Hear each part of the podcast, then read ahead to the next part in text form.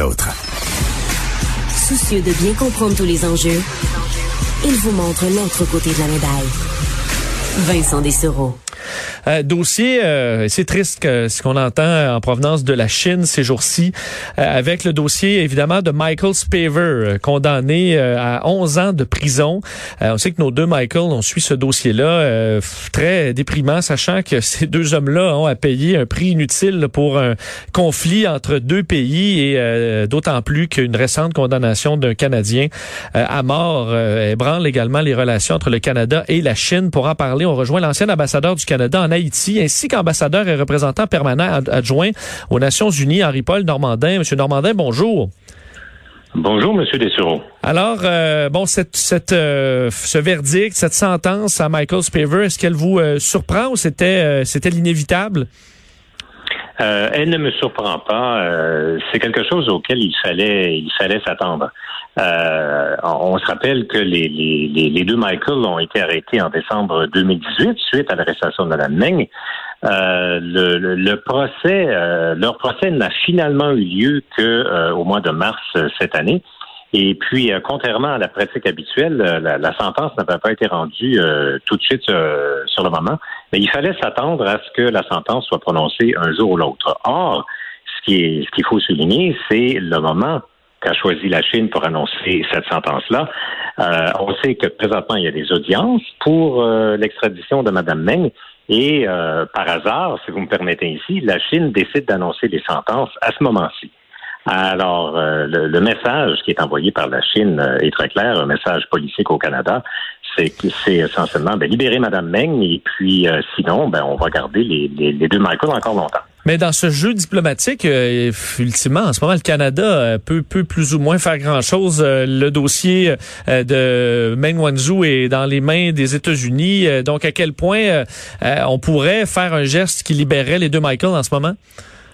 Enfin, le dossier a été initié à la demande des États-Unis, mais présentement, le processus d'extradition, c'est un processus, bien sûr, canadien.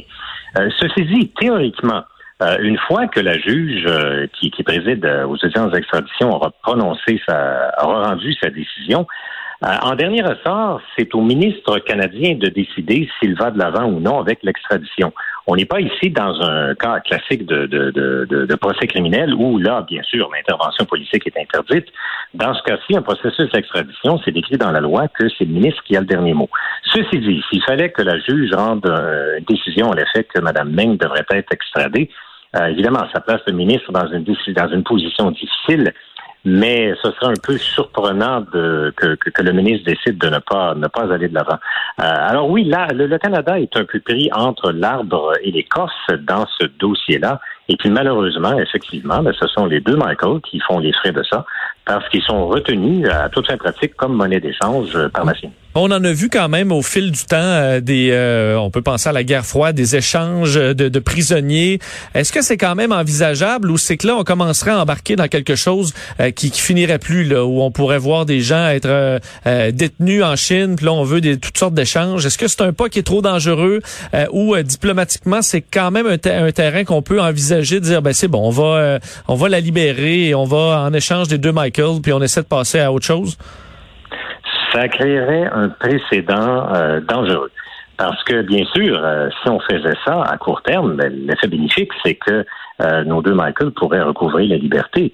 Mais à terme, par la suite, ça place les, ça placerait des Canadiens et possiblement d'autres étrangers dans une position vulnérable, parce que là, ça renforcerait la, conception de la Chine à l'effet que ben, quand on est mal pris, on a juste quand on a un conflit avec un pays étranger, ben, on a juste à prendre certains de leurs ressortissants euh, citoyens euh, en otage et puis on va pouvoir négocier ce qu'on veut. Alors ce serait extrêmement euh, risqué. Ceci dit, ce qui pourrait peut-être se produire, c'est que les États-Unis décident d'en de, de, de, venir à une certaine entente juridique euh, avec le gouvernement chinois et avec Mme Meng et qui ferait en sorte qu'elle serait libérée. Et puis là, à ce moment-là, ça ouvrirait des, des, des possibilités de solutions.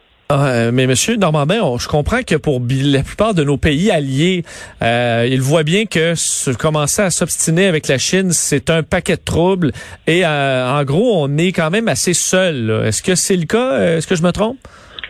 C'est un peu différent cette fois-ci parce que ça fait quelques années déjà que la Chine se prononce de façon assez, euh, assez cavalière avec euh, plusieurs euh, pays. L'Australie en a fait frais, la Norvège et d'autres. Et puis maintenant, c'est le, le, Canada. Puis là, le Canada a pris des initiatives, des initiatives fort utiles, je dois dire, en essayant de rallier d'autres pays à sa cause. Et pour le moment, ça fonctionne assez bien. Euh, les États-Unis se sont prononcés clairement sur le dossier, la France.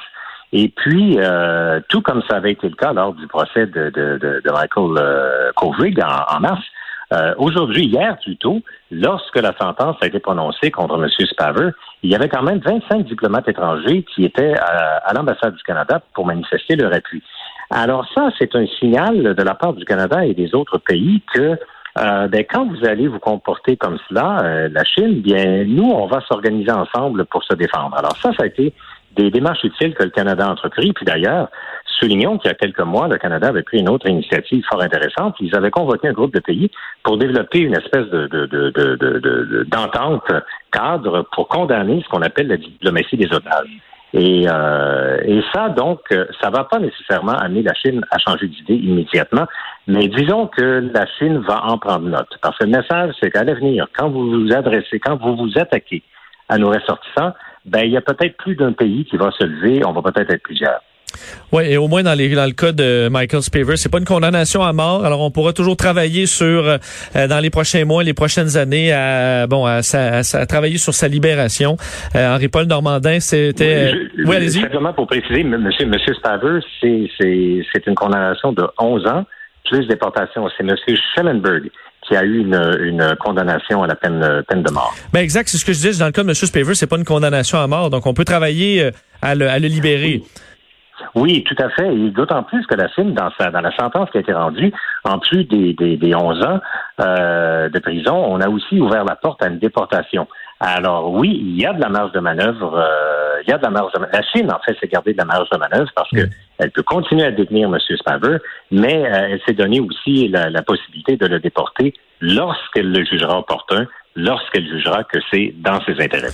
On entendait que M. Spaver disait qu'il gardait le moral et ça, c'est tout à son honneur parce que c'est vraiment une situation euh, euh tout à fait pénible et horrible. Henri-Paul Normandin, c'était très, très intéressant de vous entendre là-dessus. Merci d'avoir été là.